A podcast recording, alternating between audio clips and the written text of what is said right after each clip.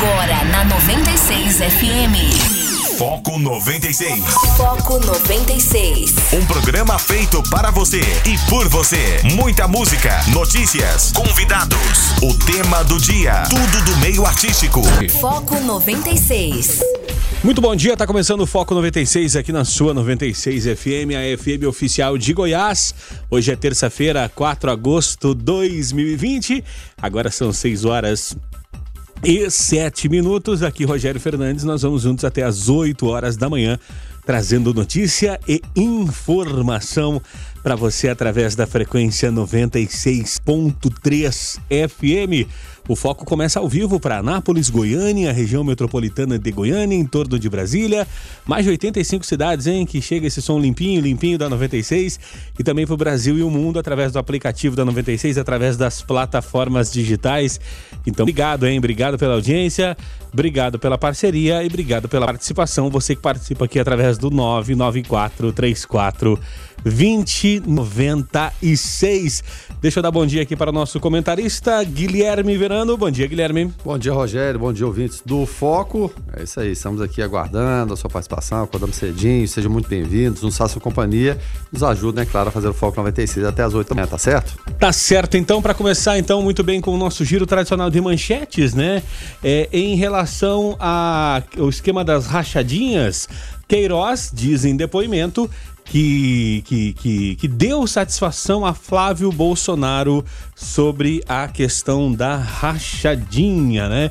Ex-assessor contou também que estava tudo certo para trabalhar com a família do presidente em Brasília. Aqui em Goiânia, justiça proíbe cantor sertanejo de realizar live em condomínio fechado, né?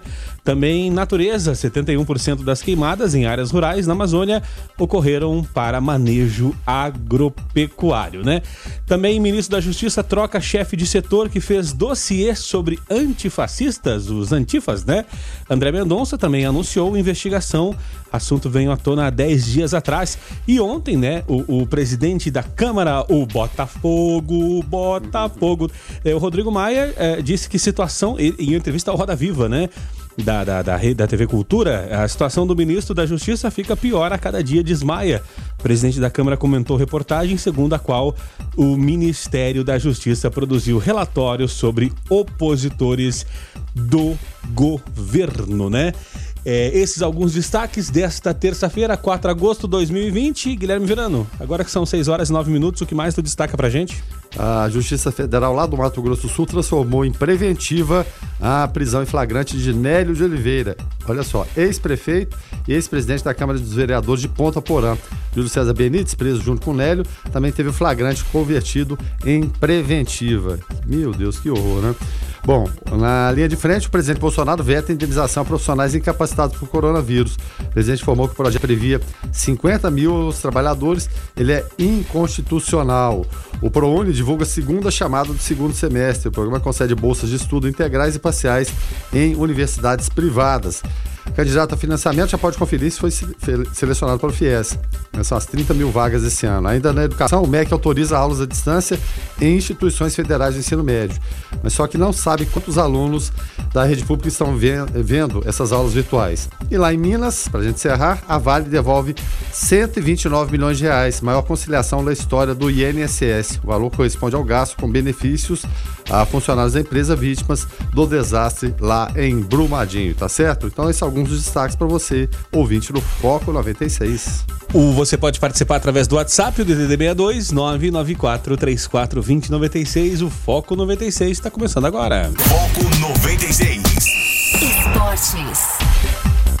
6 horas e 14 minutos, hora de falar de esportes aqui no Foco 96, porque afinal de contas, é, os, a, a, os, as finais né, dos campeonatos estaduais estão chegando e no meio deste, o Campeonato Brasileiro se aproximando né, a, do, do, seu início e com relação a, essa questão ainda, né, é, alguns clubes é, em outro patamar, como o Flamengo, né, e outros é, rumo ao penhasco, como o Cruzeiro, né, a manchete fala o seguinte, buraco sem fundo, mundo por dívida sobre Denilson.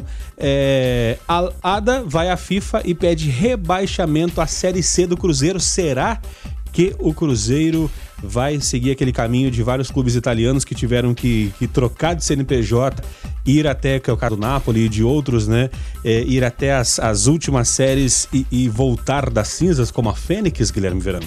É, rapaz, é uma questão complicada, né? Na Itália teve também nos anos 80 o, o Toto, Totoneiro, o Totocalcio, que era a, a, loteria de lá que teve um escândalo de manipulação de resultados. O Paulo Rossi, inclusive, que eliminou o Brasil da Copa de 82, ele nem era para ir à Copa, ele recebeu um perdão de última hora, acabou indo para a Copa e deu no que deu, né? Enfim, são escândalos que, que acontecem, mas a situação do Cruzeiro é muito complicada sem dinheiro, absolutamente sem dinheiro. Né? Tem alguns parceiros, alguns torcedores ilustres que botam a mão no bolso e, e dão dinheiro para o Cruzeiro. Mas a gente vê uma situação complicada, não conseguiu nem a classificação para semifinal do Campeonato Mineiro, alguma, alguma coisa que não acontecia desde os anos 50. Então, é claro, né, é, pressionam de todo jeito. O clube, os clubes árabes, todo mundo pensa, nada em dinheiro. Evidentemente, nada, não tem muito dinheiro. Mas não é por causa disso que vão abrir mão de 5 milhões, né? Não faz sentido, nem qualquer outro dinheiro. Então, o Cruzeiro vive essa situação complicada. Às vésperas de começar a Série B do Campeonato Brasileiro, já começaram com seis pontos para trás. A gente sabe que a Série B é um campeonato muito complicado, mesmo, é claro, único tradicionalmente grande presente lá seja o Cruzeiro e todos que caíram voltaram, é uma situação complicada, Rogério. São, são jogos em que os campos são, são pequenos, né? não vai ter presença de torcida, evidentemente. A torcida do Cruzeiro poderia ser um diferencial aí. Então, é uma situação que vive a Raposa muito, mas muito complicada mesmo. Você estava falando em decisão de estaduais, só para conferir aqui, o campeonato conhecido como Sopa de Letrinhas, que é o campeonato alagoano, ele tem os finalistas. E a tradicional dupla CSA e CRB. O CSA que venceu o município por 4 a 0 com gols do Pimpão, lembra dele no Botafogo? Dois do Pimpão, do Joaquim Contra e outro Luciano Castan. E o CRB empatou com o Asa em 0x0, nos pênaltis venceu por 3x1, então CSA e CRB vão fazer essa decisão. Agendando o dia de hoje também, tem decisão de Copa do Nordeste. E no primeiro jogo, só para lembrar, o Ceará venceu o Bahia por 3 a 1 joga hoje fora de casa, é claro, né? Mas, como a gente falou, sem a torcida e podendo perder por um gol de diferença. Então, Bahia e Ceará definem hoje a Copa do Nordeste, que realmente é muito, muito importante. E pelo Paulista Troféu do Interior tem a decisão Bragantino e Guarani, Rogério. Então, esses são alguns dos principais destaques aqui para você ouvir do foco. É claro, a gente tem outros destaques também em relação à confusão lá do, do da testagem para Covid-19. Palmeiras disse que vai testar o elenco, mesmo porque os jogadores foram liberados para ir para suas casas. E o Corinthians, pelo fato de manter os jogadores em concentração, disse que não vai testar ninguém, não. É, para não correr o risco de ficar desfalcado, né? Mas para fechar o assunto do Cruzeiro, né? É, é, Robinho, aquele que não é o rei das pedaladas, assim, aquele é, é meia é, volante, meia armador, bom jogador, né? O Robinho, ele tem a vitória sobre o Cruzeiro na justiça e fica livre no mercado. O meia entrou com uma ação contra o clube pedindo que fosse declarada e reconhecida a rescisão do vínculo de trabalho que ia até 2021 e o Grêmio está de olho nele, já é um sonho antigo, o Grêmio de olho nele desde a época que ele jogava no Palmeiras Palmeiras e pode cair como uma luva no meio-campo do Grêmio. É, tem muitos jogadores nessa situação no mercado. Outro que eu tô vendo aqui também é o Sacha, que entrou na justiça contra o Santos. Agora o Santos já deu a, o aval para oferecê-lo no mercado. E mais cinco jogadores, inclusive. Entre eles parece o Soteldo. É o melhor jogador do, do, do Santos, né? Soteldo lá do, do, do, Marinho ali. Então, é, é uma situação terrível que vive, vive os times. Já era complicado antes da pandemia. Depois da pandemia, sem recursos, né, com sócio torcedor deixando de, de, de ficar adimplente, patrocinadores minguando, é uma situação que vários times grandes, ô Rogério, vão passar dificuldade nesse Campeonato Brasileiro da Série A. As surpresas já vão acontecer normalmente pela disparidade de treinos. Uns começaram a treinar antes, outros começaram a treinar de, depois. E, e, com essa questão toda técnica e financeira entrando dentro de campo também. O Botafogo não, não paga salário desde abril para os funcionários, né? alguns jogadores. A promessa é pagar dia 15 de agosto. Como o jogador entra em campo dessa forma? É claro, é profissional, tem que trabalhar, mas abala ou não abala, afinal de contas? Só não tem suas contas para pagar. E da mesma forma, Fluminense, Vasco, a gente citou o próprio Santos aqui, São Paulo também é uma situação complicada. Muita gente fala de contratar o jogador que ele se paga, o cara que se paga, né? Botafogo trouxe o Honda, tá trazendo o Calu agora. Não, a gente faz um projeto aí que a coisa vai. Daniel Alves não, parceiro nenhum pro São Paulo. Nenhum, nenhum. O São Paulo tá tendo que bancar todo o salário do Daniel Alves, e não é um salário barato, e o Daniel Alves. Né? É. O jogador, o maior vencedor da história do futebol mundial em relação a títulos. Né, mesmo com a idade avançada titular da seleção brasileira, não arrumou um parceiro sequer. Então fica muito nessa balela. Não, vou investir aqui. Ah, não, ah, mas não tá pagando os caras. Ah, não, não, não, tem problema não. Depois a gente paga e vamos investir.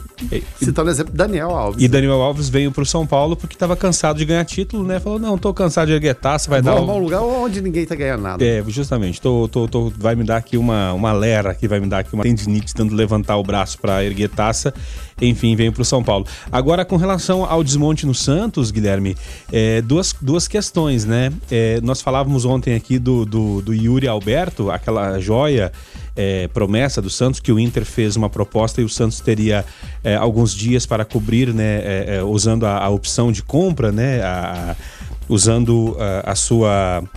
É, a sua prioridade, né, a prerrogativa de ter a prioridade com relação ao jogador, o Santos não viu que não ia conseguir, é, é, teve uma reviravolta e o Inter anunciou o Yuri Alberto como sua nova contratação, né? Um grupo de investidores. O Inter investidores. tinha falado que não ia contratar ninguém porque teve que fazer uma redução de salário, mas um grupo de investidores é, até porque vem que ele vai ser vendido logo, né? Então investiram ali 10 milhões e sabe que daqui a pouco vende por 20 e o clube ganha 5, eles ganham 5, então tá tudo certo, né? É, agora, é, esse desmonte no Santos é, é, interessante porque coloca em xeque o trabalho de um português, né? Que é o Gesualdo, ou seja, técnico estrangeiro por si só não faz milagre, né, Verano?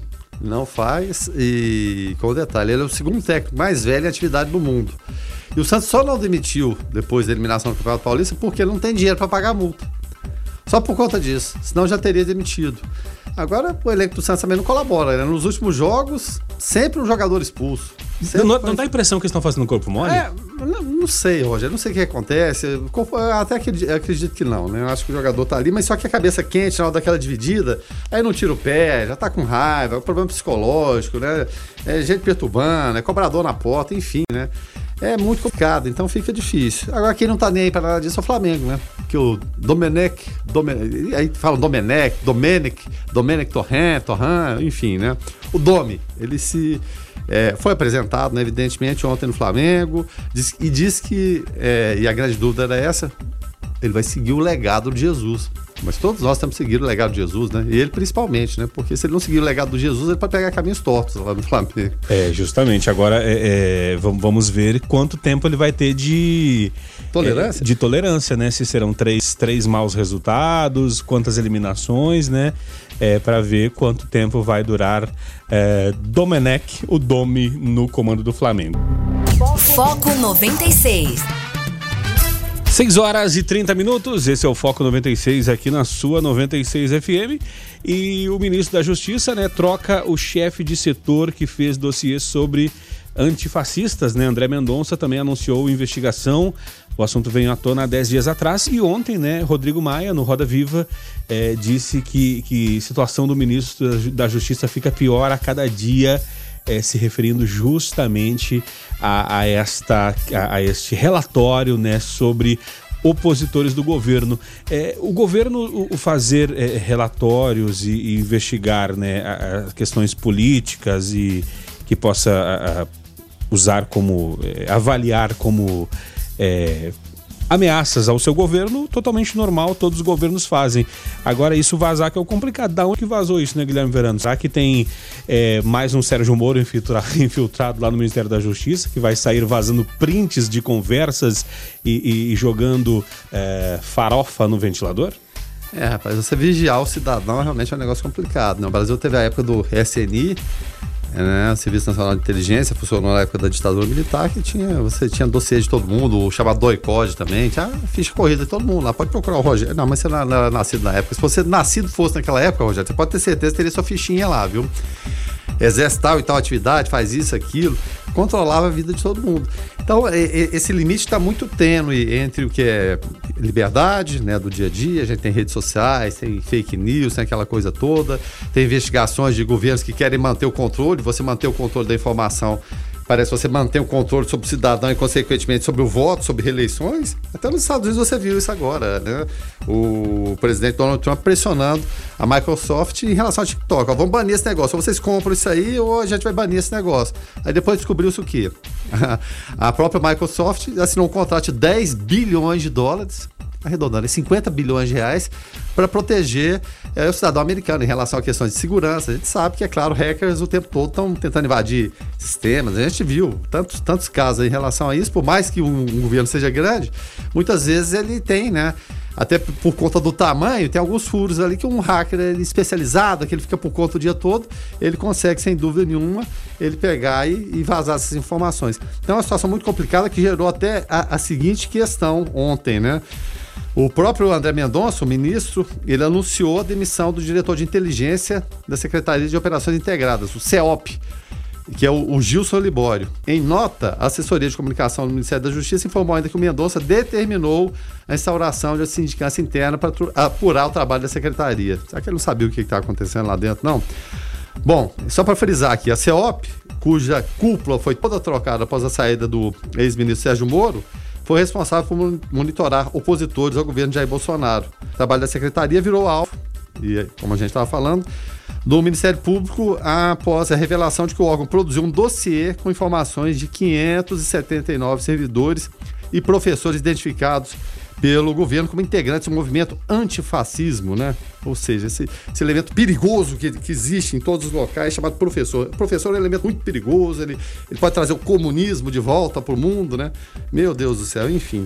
São essas coisas que a gente fica, fica por entender com tantas outras demandas. A gente até entende essa questão de segurança, mas com todas, tantas outras demandas pendentes, a preocupação é o dia a dia daquele cidadão ali que, de repente, quem sabe, ele é tão perigoso que ele pode trazer o comunismo de volta e, quem sabe, derrubar o governo. E não é dessa forma, né? Isso é ridículo. Vamos virar essa página de comunismo, gente. Já ficou para trás há muito tempo, mas tem gente que insiste em ter um fantasma. Se você não tiver um fantasma, parece que você não segue adiante.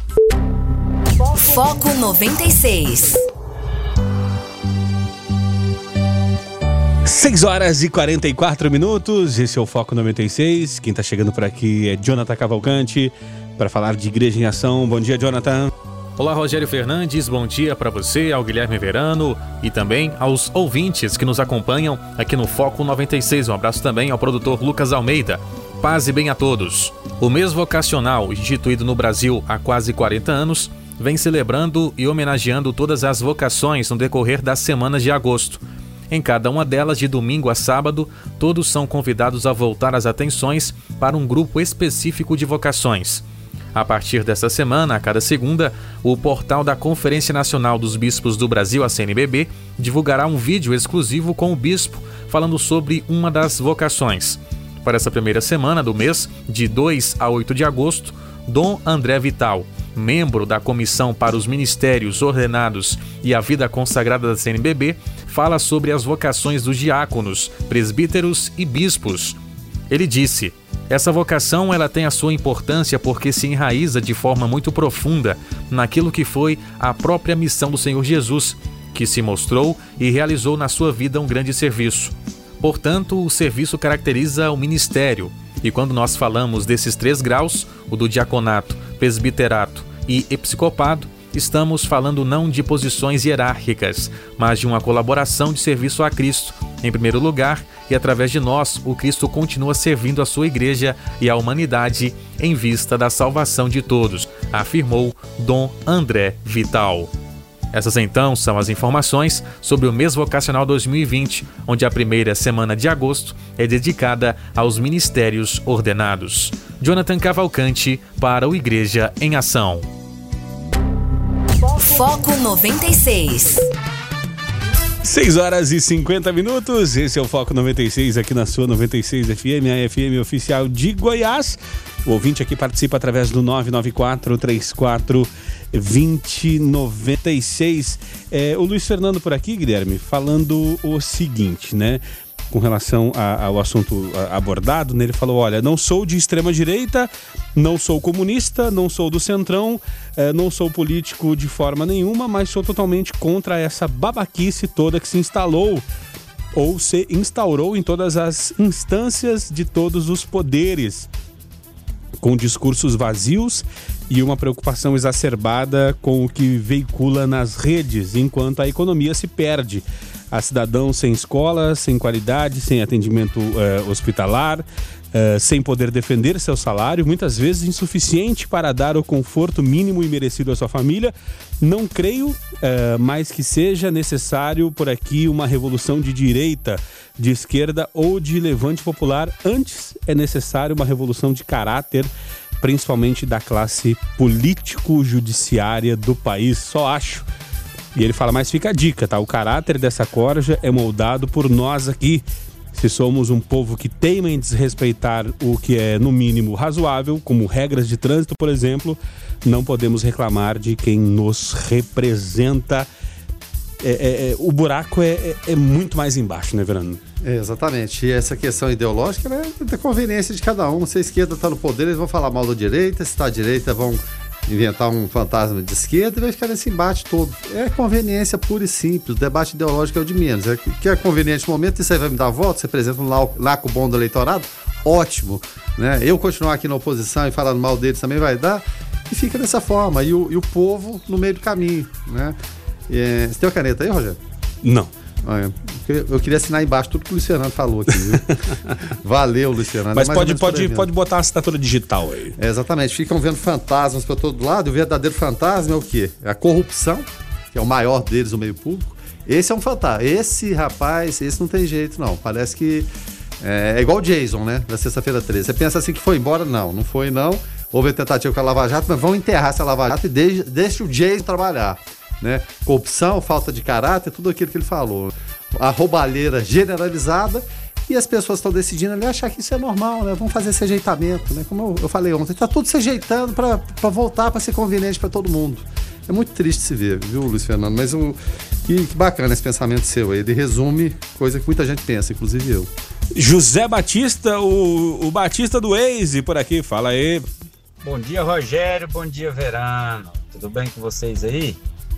É o Batista do ex, motorista de aplicativo.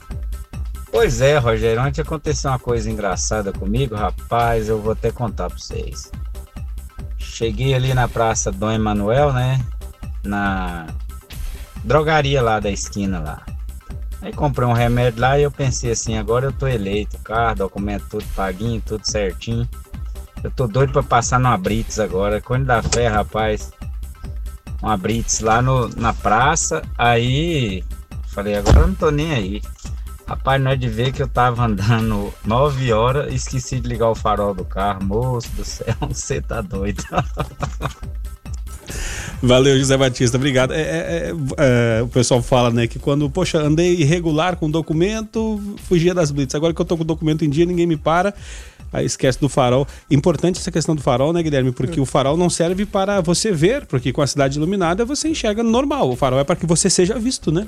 É, exatamente. A gente vê muito essa situação aí. De a pessoa tá andando. Puxa vida, quantas vezes eu já alertei gente? Eu, a, a pé a pessoa passando, ô, oh, farol, farol, farol, até que a pessoa se, se atente a isso, né? E alguns carros mais novos já ligam de forma automática, né? Já funciona de forma automática. Mas, rapaz, Zé Batista também, que azar, hein, rapaz? Tá tudo certinho ali, tudo. Agora, como diria o, o, o Milton Leite, né? O, agora eu se consagro. Agora eu se consagro. Ô, ô cidadão farol aí, não pode, né?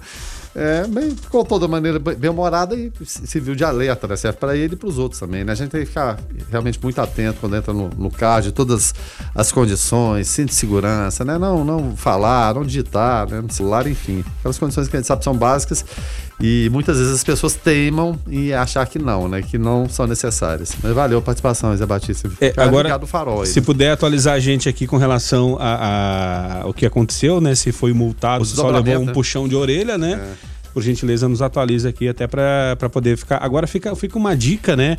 É, alguns veículos da Fiat tem um sistema, principalmente o Palio para frente, alguns Unos mais novinhos, né? Eles têm um sistema que você, o farol fica ligado direto e quando você desliga a chave, o farol desliga automaticamente. Então você não tem a preocupação de ligar ou desligar farol. Porque o medo é, na hora que sair do carro, deixar o farol Esquecer. ligado e quando voltar a bateria ter morrido, né? Então, é, é, essa adaptação eletricistas fazem, né? Você leva o seu carro num bom eletricista, e independente da marca que for, fala: olha, eu quero colocar aí para quando eu desligar a chave, e assim como os carros da Fiat, ele desligar o farol também. É uma boa alternativa para quem. Porque daí você deixa o farol ligado direto e anda com o farol ligado dentro, aqui, dentro né? da cidade, fora da cidade, né? É, fica mais tranquilo e também é, aqui em Anápolis, é, é, às vezes a pessoa mora no Recanto do Sol, quando você passa ali pelo trevo, ali já é considerado rodovia federal. Então ali você pode ser multado, porque a PRF às vezes fica ali embaixo, né? Para quem mora também é, é, ali na região do Santo Antônio, por exemplo, tem que pegar um pedacinho ali da, da do viaduto da Van, ali é rodovia federal. Então você estar dentro da, da, ali na, na, JK e passar para o lado de lá, para onde era a antiga, a antiga TCA, é, aquele pedacinho de rotatória é rodovia, então se você passar ali com o farol desligado, você pode ser multado, né? Então fica aí a dica para ficar uh, sempre atento, né? 6 horas e 56 minutos. Quem está chegando por aqui é Carlos Roberto de Souza para falar direto ao assunto.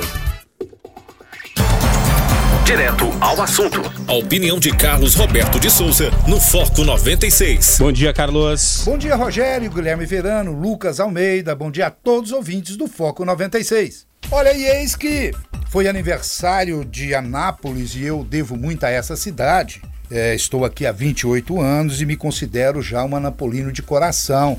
É, sou natural de Minas Gerais e desde que vim para cá permaneço em, em, Anápolis e tudo que fiz está aqui e amo essa cidade. Mas enfim, e não é isso que eu quero falar. Obviamente eu quero falar o, o tamanho da importância de Anápolis para o governador Ronaldo Caiado e ele demonstrou isso, fez uma live aí, algumas coisinhas aí falando o quanto ele ama Anápolis. Mas eu não sei se você, ouvinte, lembra como eu, quando um bom político, quando um, um, um político, um governador, ele dava o presente para a cidade dele, realmente que ele amava, se é que o ama, ou se é que está fazendo do tamanho que o ama, ele daria, ele inauguraria alguma coisa em comemoração ao aniversário da cidade. E eu estava esperançoso que nós iríamos receber os 300 leitos que estão fazendo falta, né? Que ele tinha prometido lá no centro de convenções. E ele nada fez a não ser dar parabéns e desejar a todos os anapolinos uma vida próspera. Acredito que seja verdade, governador. Mas acredito também que o governador está se lixando para Anápolis. Porque afinal de contas, você pode falar, Carlos, mas inaugurar o quê? O governo está combatendo, só tem olhos para o Covid. Mas nós somos um dos estados de maior contaminação e que existe maior número de mortes. Está numa crescente Goiás. E eu não estou vendo o que está acontecendo. Diferente da cidade de Anápolis, que a gente vê ações que estão se tornando ações importantes e trazendo para Anápolis já uma certa segurança. Tudo bem, as pessoas precisam de ajudar, precisam, mas as autoridades precisam fazer algo. E de concreto, o que é que nós temos, senhor governador? O que é que o senhor chegou e presenteou a cidade de Anápolis? Quem você reconheceu da cidade de Anápolis para participar do seu governo, senhor Ronaldo Caiado? E o senhor vem com essa hipocrisia de dizer que ama a cidade? Será que ama?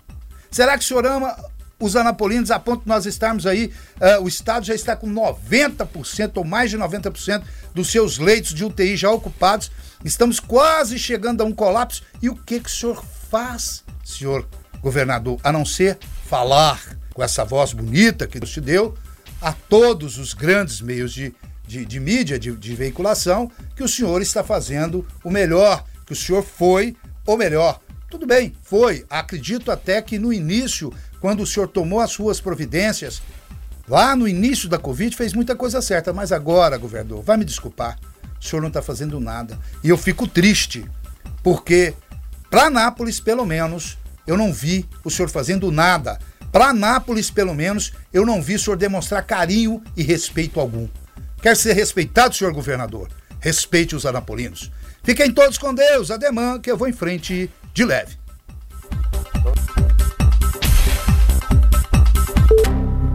Foco 96. A gente vai fazer um intervalo comercial, mas antes só trazer a atualização para poder fechar o assunto aqui da, da, da história do, do, José Batista ali com relação ao farol apagado na Blitz. Fala aí, José Batista. Pois é, Rogério, é o seguinte, meu amigo. É, levei uma multazinha lá, acho que é, é, multa grave, né? Andar com farol apagado na cidade, né? Aí eu acho que eu levei uma multa lá, é, 190 reais ou 98 tava CNTT, tava a Polícia Militar, aí acho que eu não, não, escapei não, ele não procurou mais nada também não.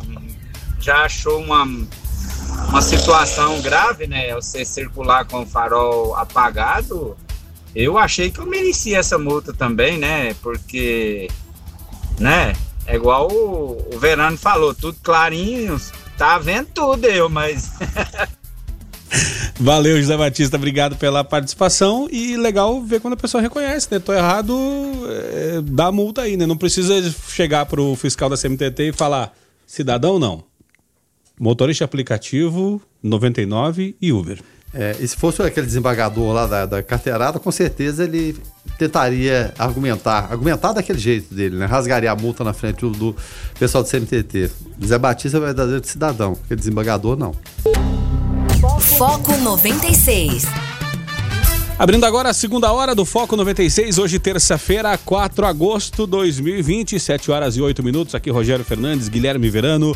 Nós vamos juntos até às 8 horas da manhã trazendo notícia e informação. Você pode participar através do 994 34 2096. E agora a gente vai bater um papo, né? É, falar sobre homicídio aqui em Anápolis, né? Porque após queda em número de homicídios, corpo é encontrado em prédio da Câmara Municipal. É, o primeiro semestre né, é, registrou uma redução de 48,4% no, no índice de homicídios né, na cidade de Anápolis, quando comparado ao mesmo período de 2019. Os dados são do terceiro Comando Regional de Polícia Militar, é, que também apontaram né, que a cidade chegou a registrar 17 dias sem o registro de mortes violentas. Na manhã de ontem, né, um cadáver foi é, é, encontrado é, ali no prédio inacabado da Câmara Municipal, né? É, a reportagem da, da Rádio 96 é, aqui da Fundação Frei João Batista Vogel esteve no local e confirmou a informação. Aparentemente o corpo apresentava sinais de espancamento, e a vítima agora foi confirmada, né? Até então, é, até ontem, né? O fechamento dessa, dessa matéria não se sabia o sexo e agora a confirmação. Para falar do assunto, né? A gente está recebendo agora, fazendo contato com o delegado Vander Coelho, que é titular do grupo de investigação de homicídios. Doutor Vander, bom dia, é, seja muito bem-vindo aqui ao Foco 96. Bom dia, Rogério. Bom dia, Guilherme. Bom dia, ouvintes da Rádio, né, da Rádio Francisco, né, da Rádio 96. É, nós tivemos essa informação realmente ontem, ainda pela manhã, né, a respeito do encontro desse cadáver no prédio né, de onde vai funcionar a Câmara dos Vereadores em Anápolis. Infelizmente, um, uma obra que não foi concluída, né, por questões aí que são amplamente debatidas no município e hoje se tornou abrigo de usuários de droga, moradores de rua, né, e a gente acredita que essa vítima esteja incluída em um desses grupos. Né, ela foi identificada já no final da tarde e agora, a partir da identificação dela, novas né, informações serão colhidas sobre seus antecedentes criminais, né, familiares serão buscados para a gente tentar informações maiores quanto à motivação desse delito. Agora, eh, doutor Vander, é, com relação à identificação da vítima, a princípio é, saíram notícias falando se tratar de, de uma pessoa do, do sexo feminino, né? É, a gente até nos chamou a atenção ontem aqui com a informação que o Jonathan Cavalcante trazia, a, o fato de o corpo já estar tá num, num, avançado estado de decomposição e não ter ainda ninguém ter, ter, ter é, reclamado né, o desaparecimento desse corpo. Isso é, é, nos leva a crer, então, ser um, uma moradora de rua, um usuário de drogas. E, e, a gente já conversou em outras oportunidades aqui que, nesse meio da questão das drogas, as coisas são resolvidas, resolvidas de forma muito violenta, né? É, é a, a, Polícia Civil, né, através do, do, seu departamento de inteligência, ela, ela tem feito a, alguma coisa é, para auxiliar a Polícia Militar ou, se, ou, ou são competências diferentes para tentar resolver a questão ali naquela região, que é uma região de tráfico de drogas é, e de, de usuários ali, doutor? Não existem. É, conversas sempre são, são mantidas entre as instituições né, na busca de melhoramento das ações desenvolvidas por cada uma das polícias. Mas é, a própria Polícia Militar, é, a partir de conversa que nós tivemos com a gerente de inteligência deles, é, vem realizando um trabalho de saturação naquela região. Havia, é, houve um período aqui na cidade em que muitos crimes de roubo e furto vinham acontecendo no centro da cidade. Em razão disso, um número maior de abordagens, né, uma frequência de viaturas maior na região ali que circunda o Brasil Park Shopping, rodoviária, e até que contempla essa região aí do, do antigo prédio da Câmara dos Vereadores, é, faz parte desse espectro de ação da Polícia Militar. Nós tivemos é, um crime recente aqui em Anápolis também, em que os supostos autores são pessoas que é, ficam naquela região, seriam usuários de drogas que estão ali naquela região. Então, é, nós estamos trocando informações desde a, as últimas semanas. Já é uma questão que acontece com frequência, né, mas em razão desse último caso, nós vimos é, conversando ainda de maneira mais próxima e eu soube dessas ações que têm sido desenvolvidas pela Polícia Militar. Mas é importante né, que isso ocorra sempre em razão da prevenção. Como nós já conversamos em outras oportunidades, o crime de homicídio ele é de difícil prevenção, mas algumas questões que antecedem o homicídio, né, como o tráfico de entorpecentes, né, o, a condição dessas condutas que antecedem aí essa possibilidade, é, com certeza auxiliam para a redução desses índices criminais. Guilherme? Doutor Wander, bom dia, obrigado pela, pela gentileza de nos atender mais uma vez. É, muitas vezes as pessoas têm, têm, têm, a noção de que esses crimes de acerto de conta, né, de, de, de quadrilha, de traficante, aquela coisa toda, geralmente acontece na, na, na periferia. A, a, região onde aconteceu esse crime, tudo indica que seja, seja um, um, acerto, alguma coisa assim. É claro, as investigações vão, vão tirar essa, essa dúvida. É, um indica também uma, uma migração de, desse sentido que a gente tem de, de repente nas áreas mais periféricas da cidade, mais afastadas, para a região mais central da cidade, porque ali é o ponto mais central da cidade de Anápolis, é exatamente onde aconteceu aquilo. Sim, é, Guilherme. Na verdade, nós tivemos um caso semelhante a esse né, já foi solucionado pelo Grupo de Investigação de Homicídios, em que na Praça Bom Jesus, um morador de rua foi assassinado e constatou-se que tratava-se de um desentendimento entre né, pessoas desse mesmo grupo, um grupo vulnerável, na verdade, que ali é, resolvem suas questões de maneira é, violenta realmente. Né? Quem, quem tem pouco é, defende o pouco que tem com unhas e dentes. Né? Então, um desentendimento entre esses moradores de rua gerou homicídio, que aconteceu há cerca de dois meses e já foi solucionado pelo GH. Nós acreditamos que é, algo parecido possa ter acontecido agora. Então, hoje nós buscamos, inclusive, informações com relação a, a grupos que é, realizam um trabalho junto a esses moradores de rua. Né? Nós temos aí um, um um órgão da prefeitura que é, parte dessas pessoas se cadastram buscando assistência social, então essas informações são colhidas lá também. A gente agora busca aí é, formas de identificar esse grupo para tentar informações com relação a quem poderia ter sido autor desse crime. Agora, doutor Vander, a gente, eh, o senhor falou, né, eh, e já falamos em outras oportunidades com relação à dificuldade de, de antecipar, né, e, e prevenir esse crime de, de homicídio até porque muitas vezes envolve emoção e passionalidade, é, mas é, aquela região ali, por, pelo fato do, do, de ter usuários de drogas, é, o usuário de drogas, às vezes ele, ele quer roubar, né, ele quer assaltar, quer furtar, para poder é, sustentar o seu vício, né?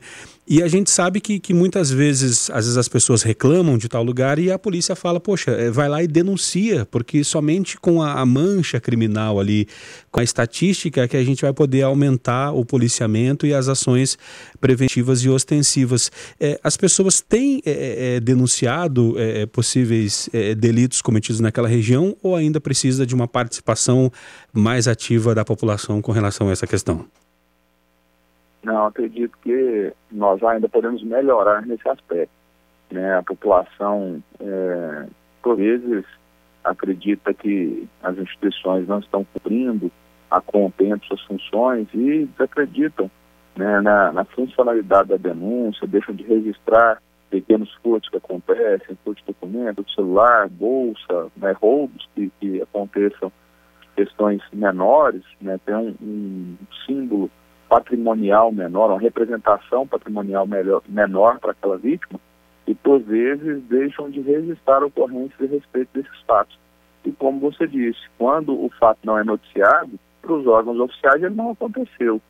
Né? E não tem como um, um gestor de segurança é, reclamar junto aos governantes um maior investimento em determinada área se não há necessidade daquele investimento. Então, a ocorrência ela já serve também para municiar os gestores, os né, comandantes regionais, o delegado regional aqui em Anápolis, a cobrar maior investimento por parte da Secretaria de Segurança Pública no nosso município. Complementando o que o Guilherme havia é, perguntado sobre a setorização do crime, é, eu acho que não me fiz tão claro, é, o que nós percebemos é que, assim, a respeito do grupo é, que, que ali mora, é que o crime teria sido praticado. Então, isso poderia acontecer em qualquer região da cidade. Como existe uma concentração né, desses usuários naquela região, é, faz, é, fez com que o crime se voltasse para aquela área. É, nós temos ali na região da rodoviária é, locais em que essas pessoas podem se abrigar né, durante a noite. Agora nós estamos num período muito frio, então eles buscam em locais desocupados né, para ocuparem essas regiões e o desentendimento aconteceu ali. Da mesma forma como poderia ter ocorrido em qualquer outro setor da cidade. Então não vejo assim uma migração, algo é, é, mais algo pontual do que alguma coisa que, que tenha que ser combatida né, por conta desse evento específico. Guilherme? Bom, doutor Wander, vamos falar de números aqui, né? Porque é, isso é sempre muito importante você ter esses parâmetros, né? Então, primeiro semestre, comparando com, com é, é esse mesmo período do ano passado, a redução foi de quase 50%. Em números redondos aqui, 48,4%. É claro, isso traz mais satisfação, sempre há espaço para melhorar, mas no, no, seu entendimento, o que que provocou essa, essa queda dos números e, afinal de contas, dentro de, de tantas notícias ruins que a gente está tá, tá recebendo, é uma notícia boa, doutor Wander? É, a divulgação desses números é muito importante porque demonstra a efetividade do trabalho de segurança que vem, feito, vem sendo feito no município. Né? E ele é um, um, número muito representativo porque ele é uma redução em cima de números que já haviam sido né, menores em relação ao período anterior. Nós estamos desde o ano 2016, é, ano a ano, reduzindo os números de homicídios em Anápolis. Nós tivemos em 2016 quase 200 casos de homicídio. No ano passado, ano de 2019, nós fechamos com 100 casos apenas. Então, 50% a menos né, do que comparado em relação a esse período. E agora a gente já está aí próximo de 50% de redução em relação ao ano de 2019, que já havia sido um ano é, recorde né, em, em, diminuição desses números. É o, um, o ano que foi menos violento, digamos assim, em Anápolis nesses, nesses últimos, de 2016 para cá. Então, realmente, a gente tem, tem que destacar essa questão. Não podemos comemorar porque ainda assim já foram quase 40 casos de homicídios que aconteceram na cidade, continua sendo um número elevado, mas se comparado a, ao período anterior, né, de fato houve uma redução expressiva. E a gente é, acredita que isso se deve ao trabalho que vem sendo realizado pelas forças de segurança no município, a Polícia Militar, com o policiamento preventivo, vem colaborando de maneira efetiva, né, com grandes apreensões de entorpecentes, prisões constantes, criminosos, né, e da mesma forma, em relação à nossa instituição, principalmente ao grupo de investigação de homicídios, eu reputo ao grande índice de, de resolutividade desses casos, né, o alto índice de resolução dos crimes de homicídio e também no cumprimento de mandado de prisão. Né, embora nós estejamos passando por um período aí de pandemia, em que todas as pessoas têm que tomar seus cuidados, a Polícia Civil não parou em momento algum. É, o grupo de investigação de homicídio tratar né, de, de, uma conduta mais grave. Algumas situações foram modificadas no atendimento da Polícia Civil, mas em relação à delegacia de homicídio, nós não tivemos nenhuma modificação no nosso atendimento. Tivemos apenas algumas adaptações em relação ao estatus de pessoas na unidade policial ao mesmo tempo, para evitar aglomerações mas isso vem é, trazendo resultados. Né? Com a redução dos números, nós também temos a possibilidade de focar em investigações que estavam há mais tempo na delegacia, e isso vem ajudando a concluir investigações que estavam há mais tempo é, paradas, né? mas com a investigação há mais tempo naquela unidade. Então, é, e parabenizar realmente todos os policiais que integram o grupo de investigação de homicídios pelo empenho de cada um e eu acho que nós estamos colhendo os frutos desse esforço de cada policial que trabalha lá. Agora, para poder encerrar, doutor Vander, até, é, é, até fora do, do assunto, né, a gente viu na semana passada é, policiais é, civis do estado de Goiás falando com relação à, discriminação por parte do governo estadual, por parte do governador Ronaldo Caiado. É, há um movimento com relação a isso? A classe é, está descontente com o governador? Corremos o risco de ter alguma greve, paralisação por conta da Polícia Civil ou está tudo ok, doutor? Eu não digo é, que, que há essa possibilidade, eu acredito que não é um momento para parar, né? Na verdade, a gente nem pode pensar nessa hipótese. Mas realmente há uma preocupação é, da categoria, todos os policiais civis receberam com é, muito boa notícia, uma informação de que o governo conseguiu agora adimplir o pagamento de algumas promoções que foram realizadas no ano passado é, para a Polícia Militar e reclama um tratamento isonômico junto a, ao governo, porque no ano de 2019 sequer houve promoção no âmbito da Polícia Civil. Né? Desde o ano de, desde julho de 2019 nós aguardamos a posição do governo né, em relação a essas promoções que teriam que acontecido em julho do ano passado. A gente sabe da crise econômica que o governo enfrentava no ano passado, a Polícia Militar foi promovida para que os efeitos financeiros fossem jogados mais adiante, né, foram, foram promovidos, mas sem é, aquela é, retribuição financeira. Né, a promoção não foi contemplada apenas de maneira formal e não material para o policial com o pagamento. Já em relação à Polícia Civil, sequer houve a promoção.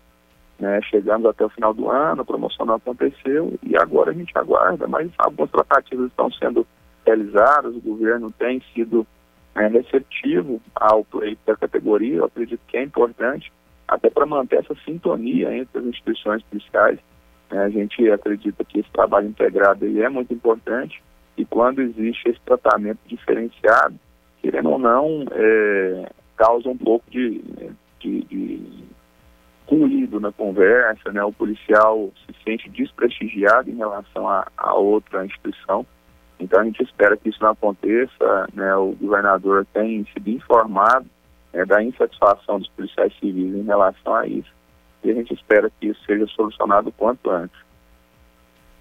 Tá certo, então, doutor Vander é, é, Coelho, titular da, do Grupo de Investigação de Homicídios, nos ajudando aqui a entender um pouco mais é, sobre essas quedas no número de homicídios, sobre esse caso lá é, do, do, corpo encontrado na, na, Câmara Municipal e também é, trazendo aqui a visão né, da classe é, de delegados de Polícia Civil com relação a esse descontentamento com relação ao governo estadual. Doutor Vander, obrigado pela, pela disponibilidade e até uma próxima. Eu que agradeço ah, o espaço trazido para nós. É importante mais a gente é, trazer essas questões importantes que vem acontecendo em Anápolis.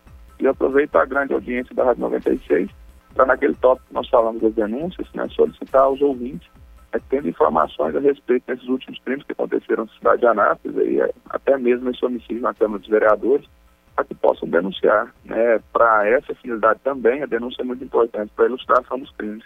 Então eu passo aqui o nosso canal principal, canal de comunicação da Delegacia de Homicídios, que é o número 62 985957399.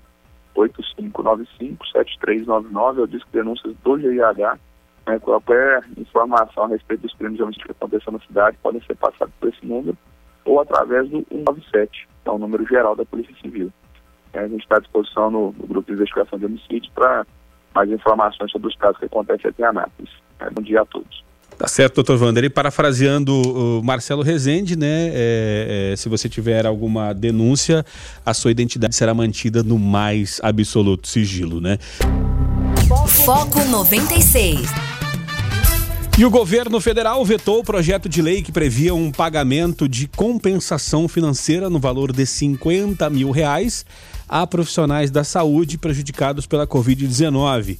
A decisão foi publicada em despacho assinado por Jair Bolsonaro no Diário Oficial da União de hoje, né? O texto do projeto de lei é, 1826 de 2020 dispunha de compensação financeira a ser paga pela União aos profissionais e trabalhadores de saúde que durante o período de emergência de saúde pública de importância nacional decorrente da, dissemina da disseminação do novo coronavírus, é, por terem trabalhado no atendimento direto a pacientes acometidos pela Covid ou é, realizado é, visitas domiciliares em determinado período de tempo, no caso de agentes comunitários de saúde ou de combates a endemias, torna-se permanentemente incapacitados para o trabalho ou ao seu cônjuge companheiro, aos seus dependentes e aos seus herdeiros necessários em caso de óbito.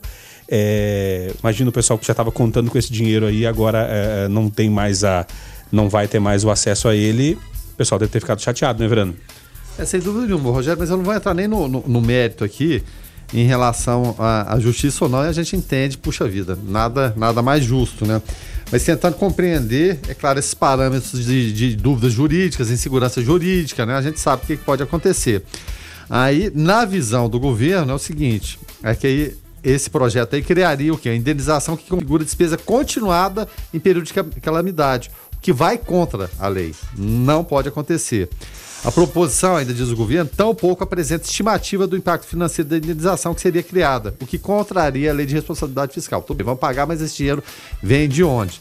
Mas é bom lembrar que, é, é claro, a palavra final em relação a isso, que alterações podem ser feitas, vai caber ao parlamento, né, em relação ao, ao que pode ou que não pode ser feito. A preocupação neste momento né, é, do, do governo em si, é claro, dos advogados, Advocacia Geral da União, é, em relação, ok, lei de responsabilidade fiscal e que isso não poderia ser feito, mas é claro, vai lá para o Congresso e, e, e vê o que, que pode acontecer para o governo não cair numa, numa possível, uma provável acusação de crime de responsabilidade, tá certo? 7 horas e 36 minutos. Esse é o Foco 96 aqui na, na 96 FM, a FM oficial de Goiás, né? E o FIES divulga resultado da seleção do segundo semestre de 2020 Nesse ano, são 30 mil vagas para receber o financiamento para pagar graduação em instituições privadas. Lucas Almeida, a informação. Isso mesmo, Rogério. O resultado pode ser conferido na página do FIES, né? fies.mec.gov.br e o estudante contemplado tem até quinta-feira para complementar as informações, o que também pode ser feito na página do FIES. É, o FIES ele é um programa de financiamento para estudantes cursarem ensino superior em universidades privadas. Então é uma ótima oportunidade, principalmente nesse, na, no momento em que a gente vive, em que as universidades particulares, algumas ainda, né, seguem sem aquela conciliação ou redução. E vale lembrar também que o projeto de 30% é, que está aqui, por exemplo, nas universidades, para que a gente seja contemplado nas universidades de Goiás, a gente ainda tenha. Isso só vai ser votado em agosto, né? Uma redução de 30%. Então, é uma oportunidade. Vale lembrar que é um, uma série de documentos, então é importante que você, se você fez inscrição para o FIES, confira logo, porque até dia 6 eu tenho certeza que você vai ter muito, muito caminho para se percorrer. É, e às vezes precisar de um documento, de uma segunda via de alguma coisa e, e, e porventura pela questão pandêmica esse órgão estar fechado ou demorar mais né, é, para conseguir esse documento, então é, se antecipa, não deixa para a última hora, afinal de contas, na última hora vai estar, tá, o sistema vai estar tá sobrecarregado e vai, vão ter todas aquelas questões que você aí já está careca de saber, né? 7 horas e 37 minutos e a Vale paga a maior conciliação da história do INSS ao restituir 129 milhões de reais aos cofres públicos. O valor corresponde ao gasto do INSS com benefícios que já foram pagos a funcionários da Vale vítimas do desastre em Brumadinho ou aos seus dependentes. Guilherme Verano. E, e, o importante em, relação até a, a, isso aí ser pago de uma vez só, o, o, o Rogério, é porque normalmente o que acontece, né? Esses valores seriam recebidos ao longo de muitos anos, a perder de vista. Né? Até mesmo décadas. A gente sabe que isso acontece e, e sabemos de pessoas que morrem sem receber os benefícios, indenizações. A gente viu essa tragédia terrível aí de, de Brumadinho. Então, na visão deles, isso aí traria o quê? Um risco ao negócio, na medida e que o que pode acontecer é, com a empresa nesse período? Ela pode até deixar de pagar.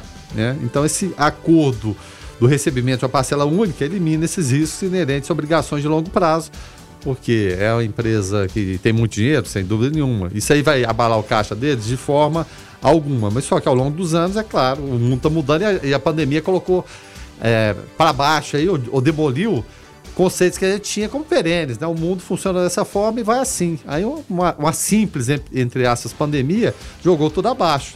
Né? Tudo isso é que a gente acreditava que seria perene e, e muda muito. E, e, muito mais agora, essa percepção realmente muda. Então é importante para a Advocacia Geral da União e também para a PGF evitar o quê? Judicialização de demandas e utilizar principalmente a conciliação como, como ferramenta nesses momentos. Foco 96. 7 horas e 46 minutos. Esse é o Foco 96 aqui na sua 96 FM. E projeto do DAIA Municipal muda de nome e já tem empresas em fila de espera, né?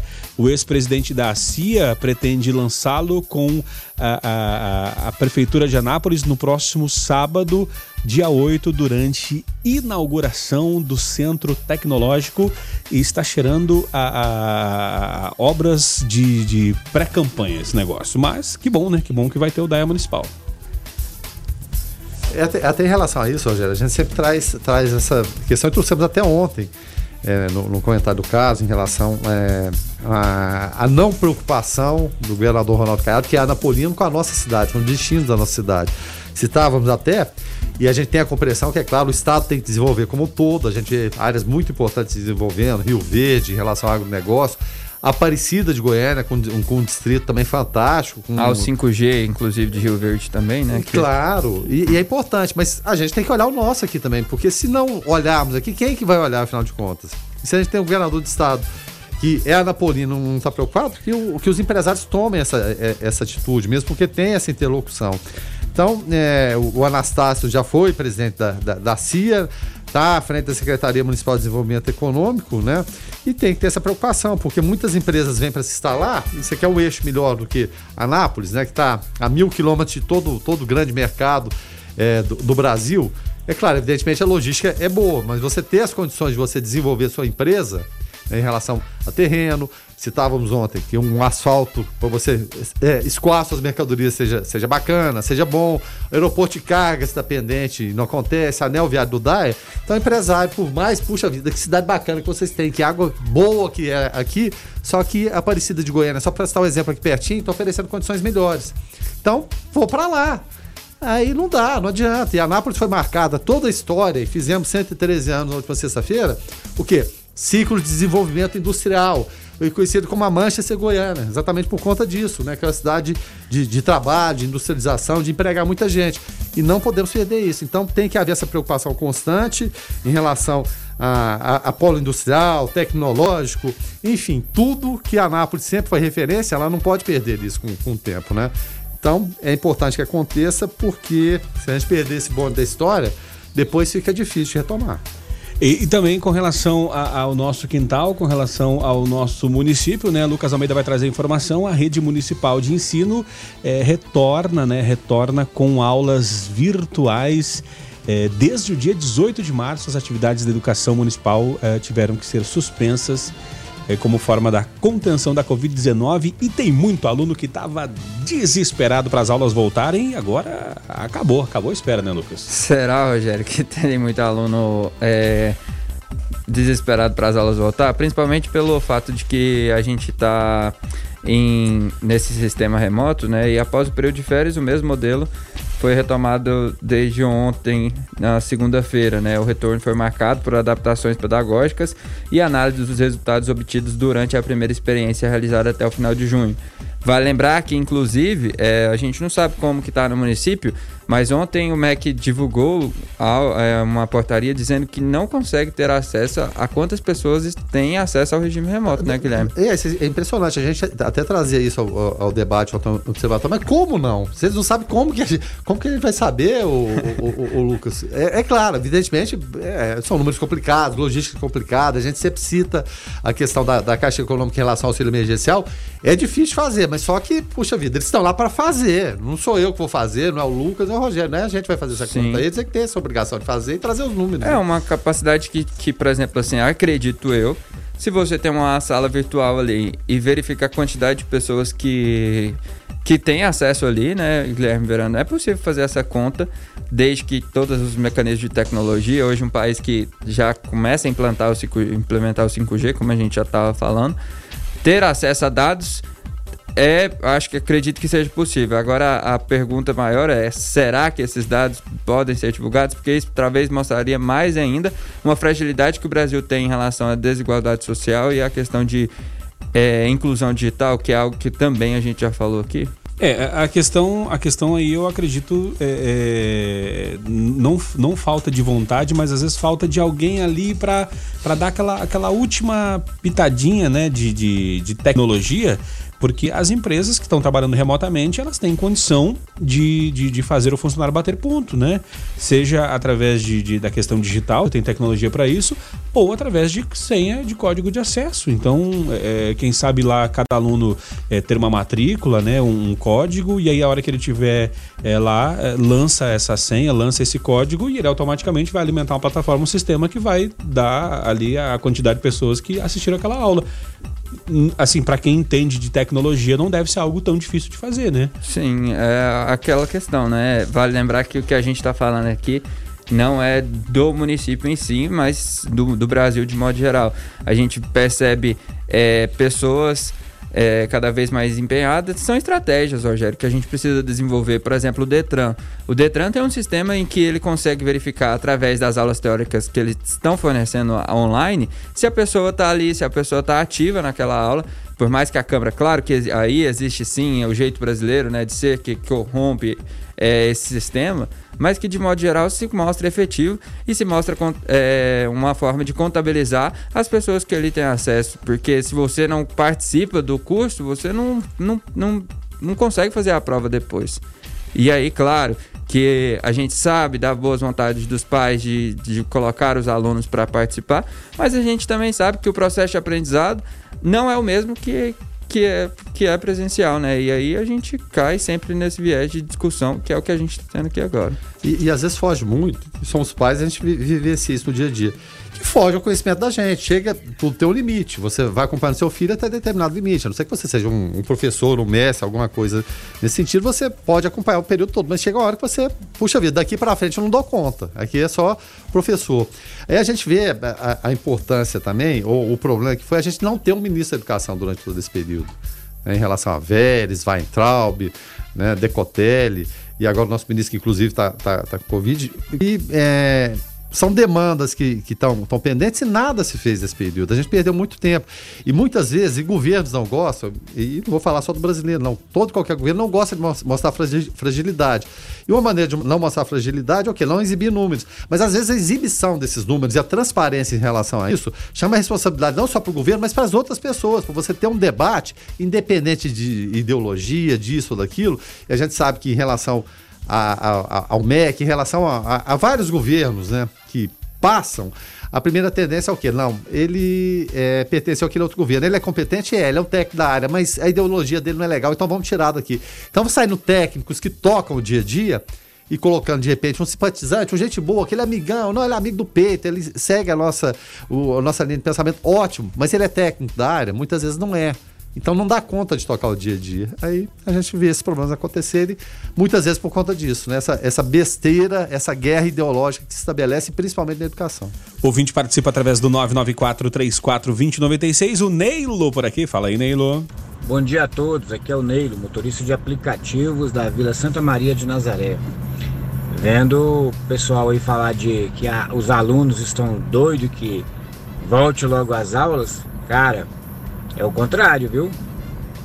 Tem muitas pessoas aí, muitos alunos que estão doidos que não volte de jeito nenhum. Por quê?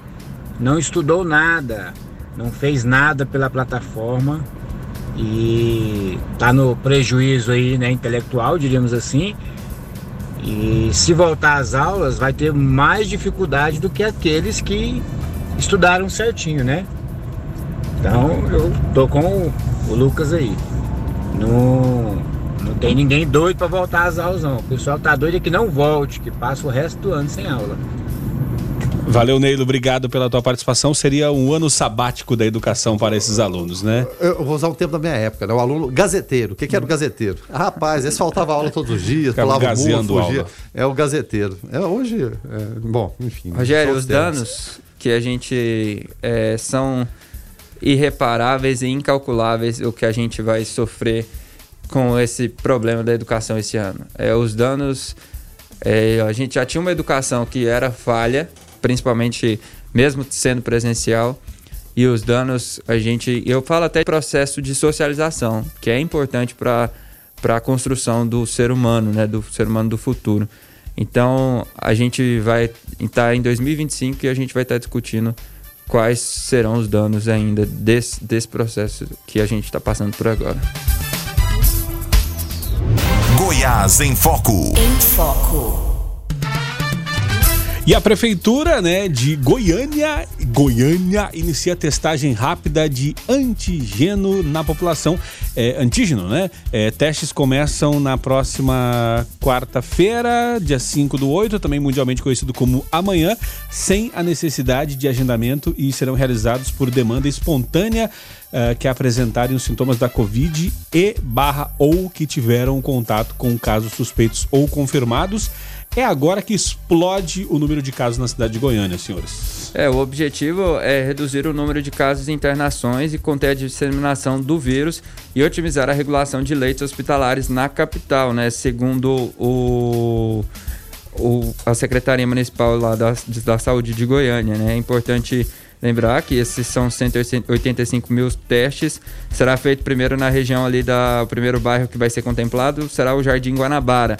A ação será realizada de quarta, quinta e sexta-feira na Escola Municipal Pedro Costa. A equipe estará disposta para atender em duas modalidades: drive-thru e no interior da escola para quem não possui o veículo, Rogério. É, aí a, a provavelmente agora, né, Guilherme Verano, os, os goianos, goi, os goianienses passarão a ver é, é, o vírus de, com, com, uma outra ótica, né? É, outra ótica. Aí muita gente vai, vai falar, puxa vida, vai pegar mal demais para a imagem de Goiás. Aquele gráfico que aparece todo dia no Jornal Nacional, nos outros é, noticiários em relação ao. Estava no, no, nível médio, é, estabilizou e tudo. E Goiás está sempre aquele, né? Subiu os casos um dia e no dia volta. Ele, ele vai do vermelho para amarelo o tempo todo.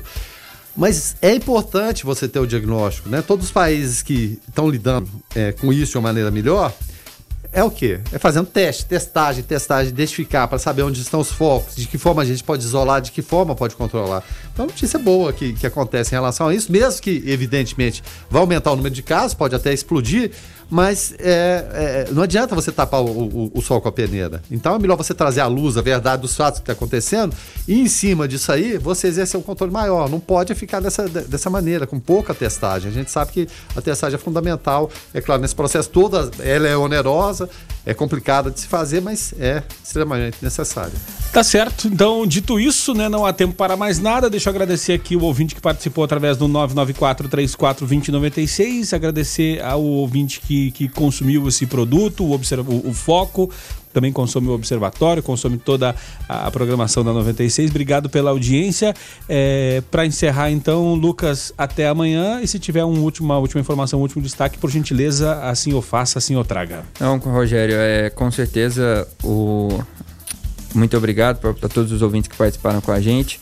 É, só para se alientar aquilo que o Guilherme Verano disse, é, não é não é porque a gente não faz o teste que o Covid não está por aí, né? Então, o teste só reforça aquilo que a gente sabe que é ter autocontrole do vírus, ter o controle do vírus para que as medidas públicas sejam direcionadas da forma correta. Então, é importante essa questão da testagem, coisa que a gente já reforça que desde quando a pandemia começou.